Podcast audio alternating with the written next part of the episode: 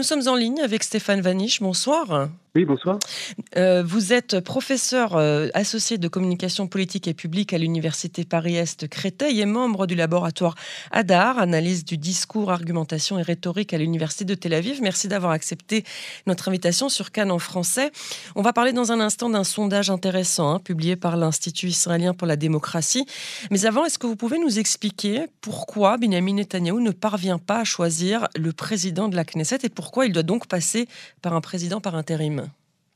Alors, un président par intérim, d'abord, c'est par rapport à la confiance euh, qu'il a euh, dans la personne. Pour simplement, le président par intérim va faire voter les premières lois pour pouvoir faire la coalition. Ça, c'est quelque chose de très important, c'est-à-dire que pour euh, et pour Derry, il faut créer des lois spécifiques pour qu'il, un, puisse devenir le premier, la ministre de la Sécurité à part entière, et deux, de pouvoir être ministre tout court. Euh, cependant, ce qu'on peut voir aussi, c'est des tirages intérieurs à l'intérieur du Likoud très forts, parce que euh, tout simplement, euh, Netanyahou a cédé beaucoup à ses partenaires, il ne reste plus grand-chose pour le Likoud, et le Likoud commence, et les gens du Likoud commencent à trouver ça un petit peu, comment dirais-je, fatigant, d'autant plus qu'idéologiquement, il y a un certain nombre de personnes qui ne sont pas d'accord avec ce qui se passe, notamment sur la loi du retour, notamment sur le rapport à la religion. le Likoud est quand même un parti laïque, euh, il ne faut pas l'oublier. Donc du coup, il y, a, des tirages qui sont en train de se produire et de ce fait, la prise de décision est plus compliquée pour Netanyahou et pour ces personnes, il vaut mieux passer par des élections que d'une nomination forcée. Hmm. Alors justement, vous me tendez la perche en parlant de religion et de l'État, puisque le sondage dont on va parler, euh, publié par l'Institut israélien pour la démocratie, euh, justement s'intéresse à la position des Israéliens sur les propositions que devrait mettre en place la future coalition. Sept d'entre elles concernent d'ailleurs la religion et l'État. Et selon cette enquête d'opinion, moins d'un tiers des personnes sondées soutiennent euh, les propositions. En fait, ce qui veut dire que la majorité rejette, euh, par exemple, l'idée de séparer les hommes et les femmes dans les événements publics, euh, rejette l'annulation de la réforme de la cache-route ou encore rejette l'annulation de la reconnaissance des conversions non orthodoxes pour obtenir la nationalité israélienne. Et ma première question, elle est simple. D'abord, est-ce que ce sondage est crédible? Euh, oui, tout à fait, parce que quand on regarde la population israélienne, euh, on retrouve tout à fait nos, nos, petits, entre guillemets.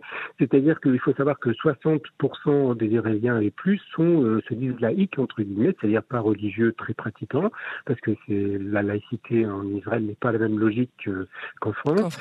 et, et, surtout, on a 30% de très religieux, de très pratiquants dans la population israélienne. Et comme par exemple, on retrouve ces 25-30% qui soutiennent ces lois-là, mais ça veut dire tout simplement que les électeurs du Likoud ne soutiennent pas euh, ces lois euh, proposées par Smotrich ou, ou, par les partis orthodoxes. Et donc on voit bien le problématique pour Netanyahu d'ailleurs, c'est-à-dire que d'un côté, il a sa majorité qui va être avec une petite majorité ultra-orthodoxe à l'intérieur de sa majorité, et la majorité du pays, de la société israélienne, qui, elle, ne se reconnaît pas dans l'orthodoxie euh, ambiante en ce moment. Donc, toute la problématique, elle est là. Donc, ce sondage montre très très bien les rapports de force et la réalité sociétale, je dirais, de l'État d'Israël. Mais donc, quelles sont les leçons qu'on peut tirer euh, de, sondage, de ce sondage? Bon, vous l'avez dit, 60% se disent euh, laïcs ou en tout cas peu religieux. Ça, c'est une chose. Le Likoud, on le sait, vous l'avez dit, vous l'avez rappelé, euh, est un parti laïque à la base. Est-ce que ça veut dire que la coalition qui va se mettre en place va avoir des difficultés justement sur ces questions-là? Oui, pour, pour deux raisons. Parce que d'abord, quand on est un élu, quand on est un parti politique, on fait attention à son électorat on fait attention à, la société à laquelle on se présente. Et donc, du coup, euh, ce qui se passe aujourd'hui, c'est qu'on a une victoire euh, pour des raisons arithmétiques et pas pour des raisons euh, politiques. Je m'explique, c'est-à-dire que l'importance de Smotrich, l'importance de Benkbir, l'importance des partis orthodoxes aujourd'hui n'est pas liée à une évolution euh, sur un an ou deux ans de la société israélienne, elle est liée tout simplement par la défaite de Bennett et, de, du Meret. Et donc, si vous voulez, la, dynamique que l'on retrouve à la Knesset n'est pas aussi représentative que cela, dans le sens où elle n'existe pas dans la société israélienne.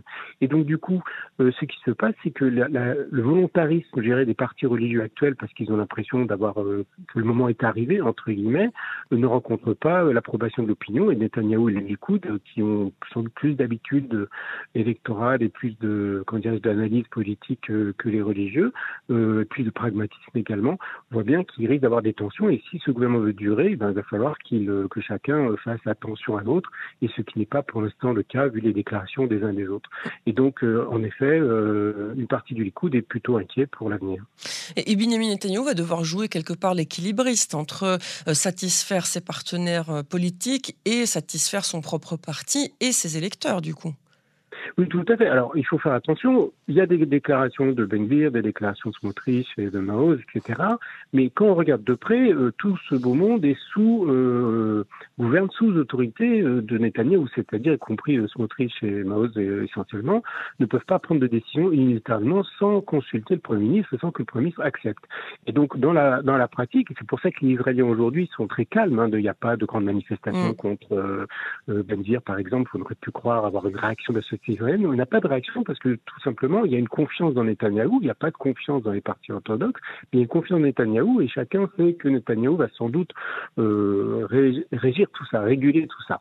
Le vrai problème, c'est que si Netanyahou dit non trop souvent à une partie de sa majorité, ben, il n'aura plus de majorité, il va falloir retourner aux urnes. Donc c'est un équilibre en effet qu'il va falloir trouver, un équilibre entre l'intérieur de la majorité euh, de la Knesset et l'opinion publique. Et c'est un équilibre fragile dont je ne suis pas sûr que ce gouvernement dure quatre ans par ailleurs. Hmm. Oui, c'est une question euh, qui se pose évidemment. On aimerait bien que ça dure le plus longtemps possible pour pas aller à des nouvelles élections, mais effectivement, voyant l'équilibre qui devra se faire euh, également dans cette coalition, malgré le fait qu'il y ait 64 députés, ça promet effectivement de créer des tensions. Alors, concernant la réforme de la justice que propose euh, la, future coalition, avec laquelle euh, une majorité du Likoud est d'accord, là aussi on voit qu'une majorité d'Israéliens sondés euh, ne, veulent pas de cette, de, amoindrir le pouvoir de la Cour suprême, par exemple, d'après ce sondage. Oui, tout, tout, à fait. Alors, le problème sur ce thème-là, c'est qu'on ne sait pas très bien ce que veut faire euh, la majorité de la Knesset par rapport à ça. Une chose est sûre, c'est qu'aujourd'hui, euh, le système s'autogère, euh, contrairement à la France ou aux États-Unis. Celui qui nomme les juges sont les avocats et d'autres juges. Donc, être juge à la Cour suprême ne dépend pas du politique, mais dépend du système judiciaire israélien. on peut imaginer qu'on se mette au diapason de la France ou des États-Unis et que ce soit les politiques qui nomment les juges.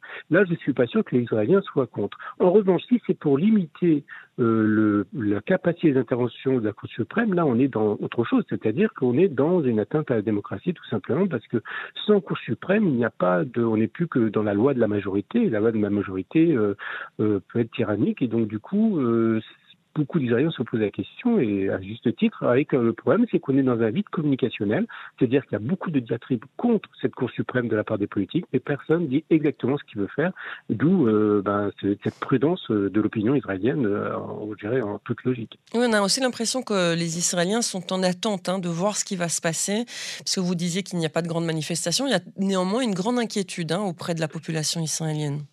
Euh, il y a une grande, un grand questionnement pour l'instant qui peut se transformer en grande inquiétude. C'est-à-dire qu'aujourd'hui, euh, ce que les politiques ont sous-estimé, ça a été le traumatisme des, des pogroms à Lod, etc., il y a deux ans.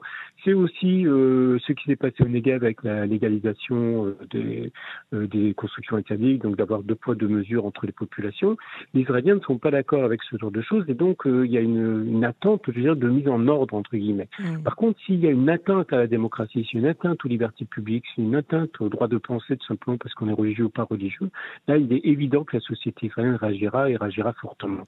Et Nathaniel le sait, et d'où les déclarations intempestives des uns et des autres le gênent beaucoup parce qu'il sait très bien que, euh, comment dirais-je, la société israélienne ne se laissera pas faire. Elle a la majorité laïque, elle a la majorité surtout, euh, comment dirais-je, tolérante.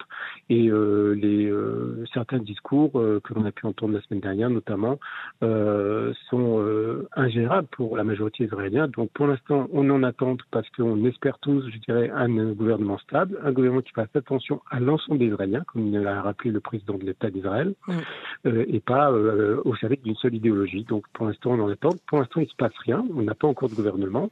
Donc la société israélienne est en attente. Et plus tard, à mon avis, l'inquiétude va arriver si euh, les premières actions, les premières décisions de ce gouvernement ne vont pas dans le bon sens. Hmm. Merci beaucoup Stéphane Vaniche, c'est toujours passionnant de vous écouter et d'écouter votre analyse. Une très bonne soirée à vous. Merci beaucoup.